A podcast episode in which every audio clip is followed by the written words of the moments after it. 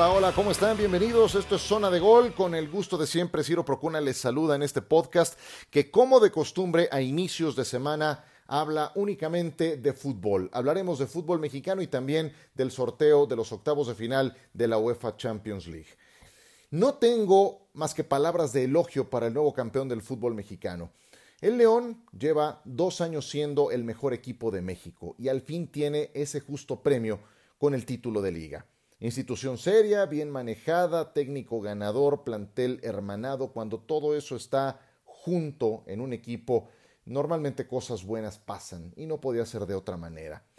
En un torneo tan irregular como el actual, en que hasta el lugar 12 recibió el inmerecido premio de ir al repechaje para pelear por el título, un reconocimiento a la regularidad, a la consistencia, a la excelencia de un conjunto como el León debe de aplaudirse porque eso han sido en el torneo que terminó este domingo. Ha ocurrido a lo largo de los años que equipos que juegan muy bien y no ganan nada, pues sí, se quedan en la memoria colectiva como algo que fue espectacular y que no pudo ser. Se me ocurre aquel América de Leuven Hacker que anotaba un montón de goles por racimos, pero que no logró ser campeón. Al final, la historia, al que va a recordar, es al que levanta las copas, no al espectacular, al que lleva el trofeo a casa, no al que recibe más aplausos. Yo sé que las formas importan, pero también importa ganar, y especialmente importa ganar. El León había recibido cerradas ovaciones, pero no había tenido ese premio que el domingo por la noche recibió.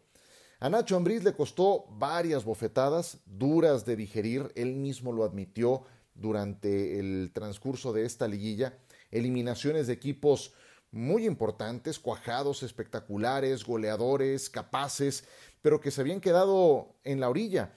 Aquella final se me ocurre contra Tigres como un ejemplo muy ilustrativo.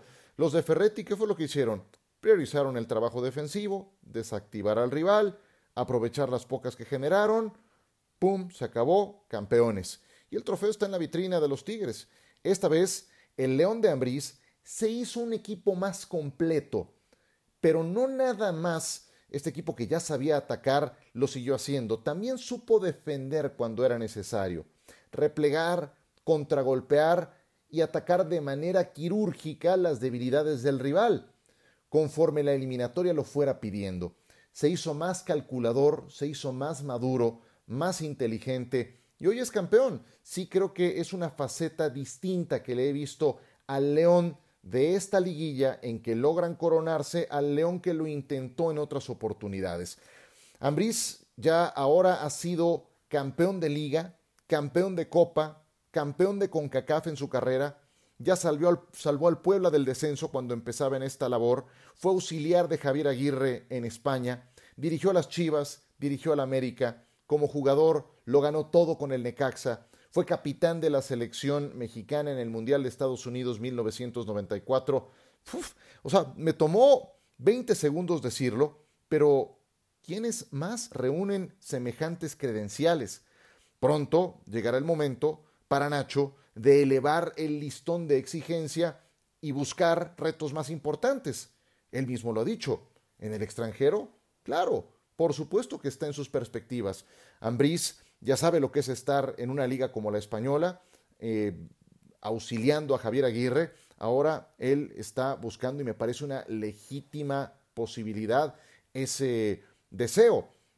Y hay varias cosas que me gustaría rescatar de esta final contra los Pumas de la Universidad, ya refiriéndonos más concretamente a los 180 minutos, porque sí creo que hay un punto de inflexión en esta eliminatoria. Vámonos al juego de ida. Recordemos los últimos 20 minutos del partido en el Estadio Olímpico Universitario. ¿Se acuerdan que anota Carlos González el 1-0 para los Pumas de la Universidad? Continúa el partido, León no se veía muy bien que digamos, 10 minutos después le expulsan a Steven Barreiro se quedan con 10. Sin embargo, en el minuto 89 viene el gol del Puma Gigliotti, en una gran jugada del avión Ramírez, que había cometido el error en la jugada del gol de Carlos González. Él lava su error y es pieza fundamental para que llegue el gol del empate. Un 1 a 1 que volvió a meter al León en la final con el juego de vuelta todavía en puerta. Para ese segundo partido, Nacho Ambriz no puede contar con su defensa central titular de todo el torneo y tiene que echar mano de un tipo muy experimentado, pero que había anunciado que se iba a retirar al final de esta temporada, Nacho González, veteranazo que ha tenido que sobreponerse a múltiples problemas, tres operaciones de rodilla, apenas jugó un puñado de minutos, diez en toda la temporada de despedida. Estaba muy cuajada la pareja de defensas centrales del León. La expulsión de Barreiro le abre la puerta para que su último juego, después de 11 años de haber debutado con el León, sea en una final de vuelta como titular. Y no pudo ser mejor sin haber tenido ritmo de competencia durante todo el semestre, durante todo el año, fue clave para la obtención del título. Nacho González lo explica en sus propias palabras. Primero que nada, estoy muy agradecido por Chapo, con Chapo por la oportunidad que me dio de, portar el gafet. Eh, nació de él, me lo venía diciendo desde hace tiempo, incluso cuando estaba lesionado. Eh, yo venía soñando mucho con este momento, incluso en mi rehabilitación, que, que fueron tres operaciones de rodilla, fueron durante dos años. Eh, era una imagen que constantemente soñaba e imaginaba. Eh, también visualizaba meter un gol nuevamente en una final. Eh, pero eso me motivaba bastante. Incluso llegué a llorar algunas veces en mi rehabilitación por esas imágenes, por esa motivación. la verdad ayer sentía que me lo merecía, sentía que ya lo había vivido de tantas veces que lo había visualizado y yo creo mucho en la ley de atracción y yo creo mucho en Dios también y creo que lo de ayer fue, fue de Dios, fue un regalo de Dios. Qué fantástica eh, historia la de Nacho González. Tres operaciones de rodilla, ya él mismo lo destaca. Y me fascina ese tema de la ley de la atracción, de imaginar, de visualizar.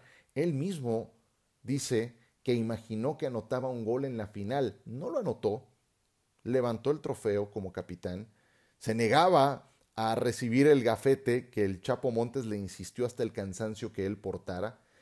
Imaginó anotar un gol en la final, no lo anotó, pero sí impidió una jugada de verdadero riesgo al minuto 18 con una barrida sensacional de libro de texto en que le saca el balón a Bigón dentro del área. Entonces ahí queda lo que hace Nacho González.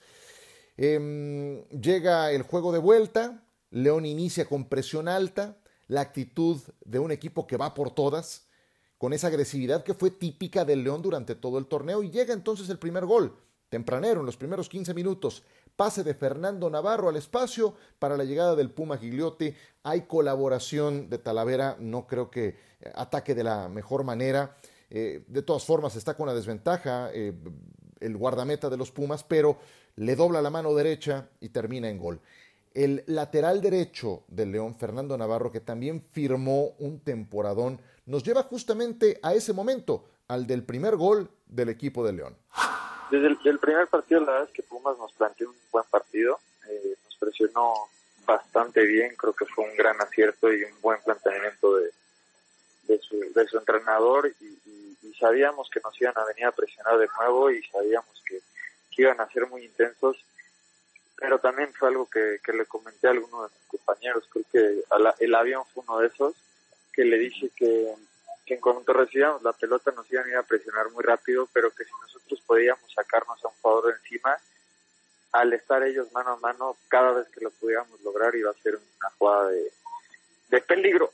Y, y pues en esta ocasión así fue, ¿no? Nos fueron a presionar, sabía que si por ahí podía salir de esa de esa presión yo solo pues me iría contra los centrales y, así fue, ¿no? Después Gigliotti me marca muy bien el movimiento y, y, define como, como dice el librito, ¿no? Cruzado, fuerte y abajo y, pues bueno, afortunadamente pudo hacer el gol.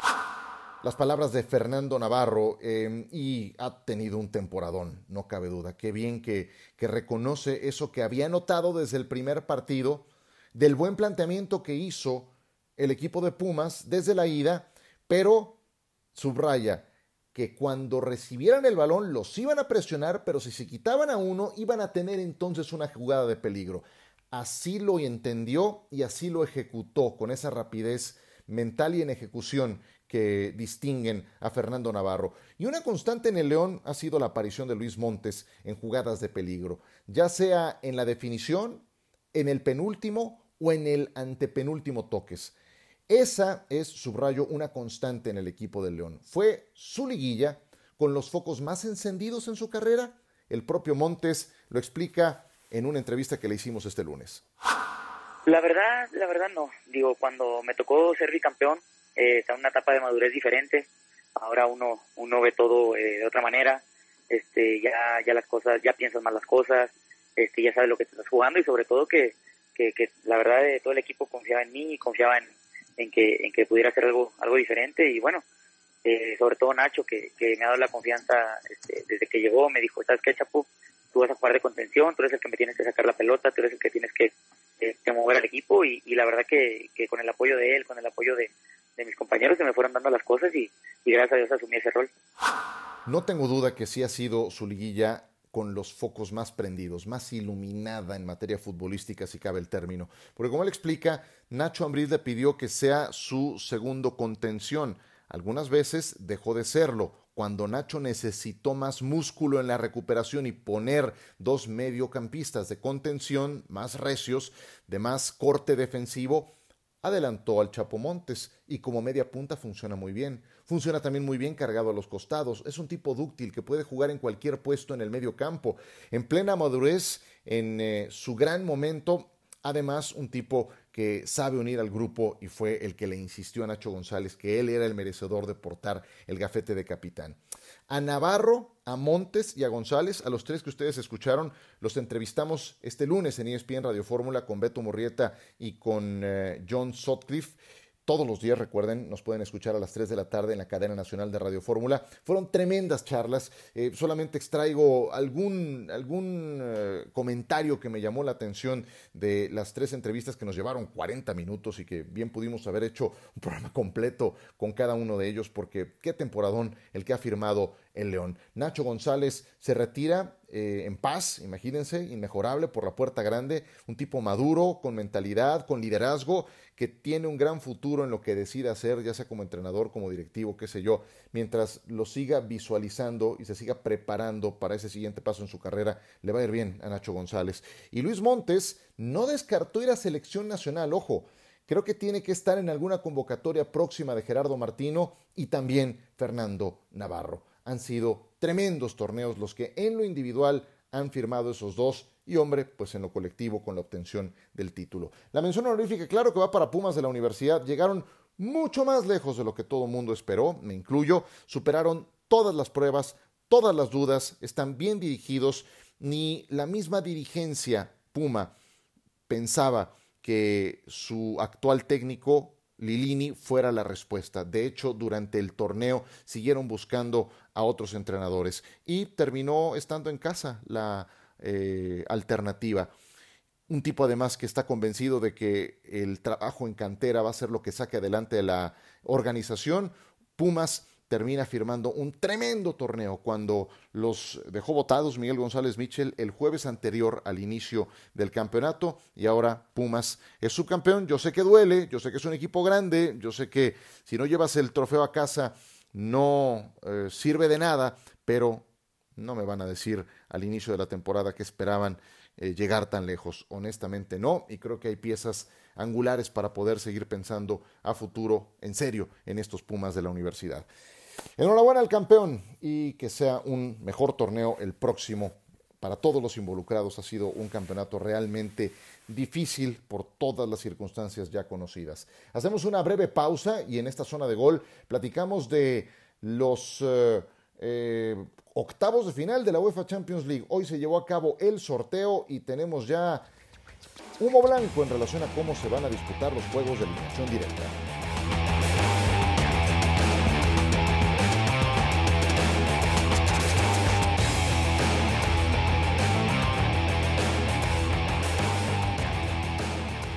Consideraciones finales en esta zona de gol. Soy Ciro Procuna. Recuerden suscribirse. Saludos si me escuchan por iHeartRadio, por eh, Spotify o también por iTunes. Aquí estamos como cada inicio y final de semana. Al inicio con fútbol, al final de la semana con fútbol americano. Hablemos del sorteo de la Champions que nos entrega los siguientes partidos. Los voy a citar todos brevemente y luego me refiero a algunos en concreto. El Gladbach va contra el Manchester City. Lazio contra Bayern, Atlético de Madrid contra Chelsea, Leipzig contra Liverpool, Porto estará enfrentando a la Juventus, Fútbol Club Barcelona contra el Paris Saint-Germain, Sevilla contra Borussia Dortmund, Atalanta contra el Real Madrid. ¿Qué debemos de tener en cuenta? Estos partidos son dentro de dos meses. Muchas cosas pueden cambiar de aquí a que se lleven a cabo los partidos. Puesta a punto de los equipos, el momento en el que lleguen a estos encuentros. Desde luego, algunos ceses, ya le ocurrió al Borussia Dortmund, se deshicieron de Lucien Fabré, eh, algunas incorporaciones en el mercado invernal, en fin, muchas variantes pueden atravesarse en los próximos dos meses. De los emparejamientos, qué difícil le tocó al Lazio, se llamaban, porque el Bayern es complicado hoy, en un mes o en febrero. Eso está muy complicado para el equipo italiano. El Atlético de Madrid se va a enfrentar al Chelsea, un Chelsea reforzado que llega mejor que la temporada pasada, pero el Atlético ya sabe lo que es tumbar a equipos poderosos ingleses. El año pasado se surtieron a Liverpool, ¿se acuerdan? Contra todo pronóstico. Así es de que los del Cholo, que hoy también tienen una versión reforzada, pese a que perdieron apenas con el Real Madrid, pueden ser un equipo de mucho cuidado para el Chelsea.